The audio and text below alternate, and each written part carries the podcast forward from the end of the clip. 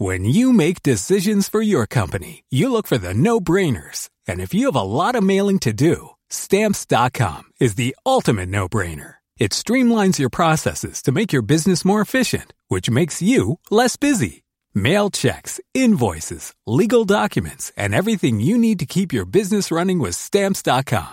Seamlessly connect with every major marketplace and shopping cart. Schedule package pickups and see your cheapest and fastest shipping options from different carriers. With rates up to 89% off USPS and UPS rates. And with the Stamps.com mobile app, you can take care of mailing and shipping wherever you are. Make the same no-brainer decision as over 1 million other businesses with Stamps.com. Sign up with Code PROGRAM for a four-week trial, plus free postage and a free digital scale. No long-term commitments or contracts. That's Stamps.com. Code PROGRAM.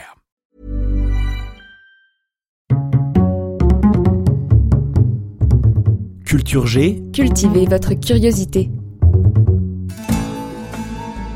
Bonjour à tous.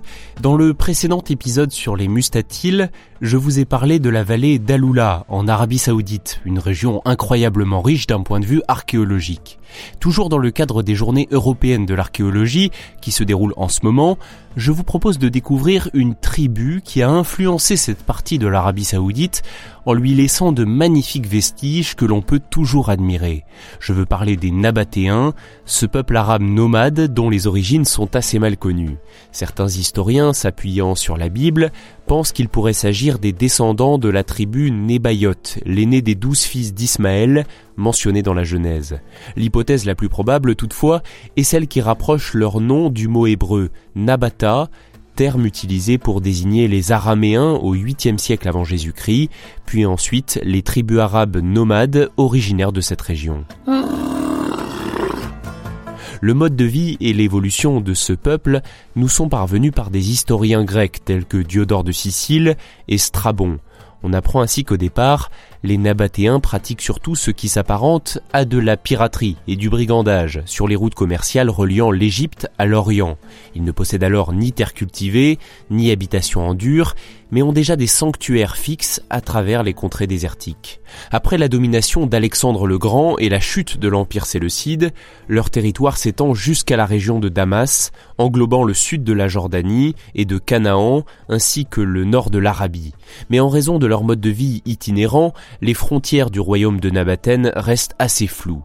Peu à peu, les Nabatéens ont mis à profit leur expertise de ces contrées arides pour devenir commerçants à leur tour. Ils se procuraient de la myrrhe, de l'encens, des épices et des aromates au sud de l'actuelle Arabie saoudite, dans ce qu'on appelait alors l'Arabie heureuse et le royaume de Saba.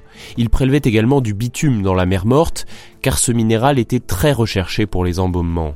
Ils acheminaient ces produits précieux à travers le désert sur leurs dromadaires, suivant des pistes connues d'eux seuls, transitant par des points d'eau pour rejoindre le nord et les vendre à l'Égypte, la Syrie, ou les faire partir du port antique de Gaza, traverser la Méditerranée pour ravitailler Rome et les grandes villes de l'Empire romain.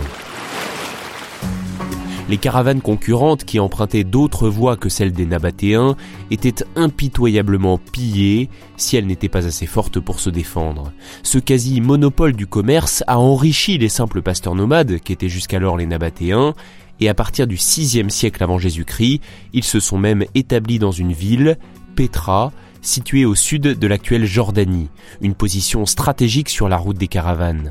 La magnificence des ruines de cette capitale de la Nabathène atteste encore aujourd'hui la puissance et la richesse que leur apportait ce commerce. La route des caravanes traverse le corridor naturel d'Aloula, situé entre deux massifs montagneux. 20 km au nord de cette oasis se trouve une ancienne cité, Al-Ijar, qui aurait été occupée par les Tamouds, les Dédanites et les Minéens.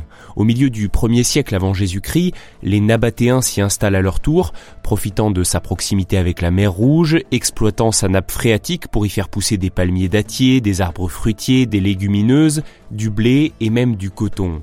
Pourtant, Al-Ijar signifie en langue arabe l'entrave ou l'interdit. Ce nom lui viendrait d'une légende que l'on retrouve mentionnée dans certaines sourates du Coran où il est question de la malédiction qui a pesé sur les Tamouds, puni pour avoir désobéi à la parole du prophète Sali. Tu m'as désobéi délibérément. Apparemment, cette légende n'a pas dissuadé les Nabatéens d'y prendre leur quartier. La cité, renommée Egra, est bâtie sur le modèle de Petra. Comme dans la capitale, des tombeaux rupestres monumentaux sont sculptés dans les roches qui entourent la ville, avec le même style typique, les doubles corniches et pilastres, et toujours selon la même méthode de construction. Ils commencent par le haut des façades, ce qui leur évite d'utiliser des échafaudages, et taillent le grès étape par étape jusqu'à atteindre le sol. Ces tombeaux familiaux sont cependant réservés à une élite. Pour les sépultures plus modestes, de simples fosses rectangulaires sont creusées au sommet des mêmes massifs rocheux on a dénombré à Aigra 138 tombeaux à façade, dont certains auraient été taillés sur des nécropoles rupestres antérieures, mais aussi des salles de banquet destinées aux réunions des confréries religieuses, des bétiles, hôtels et autres monuments à caractère religieux richement décorés. C'est de toute beauté les Nabatéens semblent avoir parlé un dialecte arabe, mais comme il s'agissait d'une langue purement orale, qui ne possédait pas son écriture propre, ils utilisaient à l'écrit la langue et l'écriture araméenne. Ils ont d'ailleurs laissé des traces de leur passage tout le long des chemins qu'ils ont parcourus. C'est grâce à ces innombrables inscriptions dans les roches de la vallée d'Aloula que l'on a pu étudier la langue nabatéenne, constater qu'elle comportait un certain nombre d'arabismes et en déduire que c'est certainement de cette écriture nabatéenne qu'est née l'écriture arabe actuelle, après une série bien sûr de transformations successives. Naturellement. Objet de convoitise de la part de ses puissants voisins en raison des bénéfices qu'elle tire du négoce de produits précieux, la Nabatéenne est annexée par l'empereur Trajan en 106 après Jésus-Christ pour former la province romaine d'Arabie. À partir de là, le monopole commercial et la culture nabatéenne commencent à se dissoudre. La population locale migre peu à peu vers Aloula, qui est mieux protégée, et Egra perd son importance. Pendant la période musulmane, elle devient une simple étape du pèlerinage à la Mecque.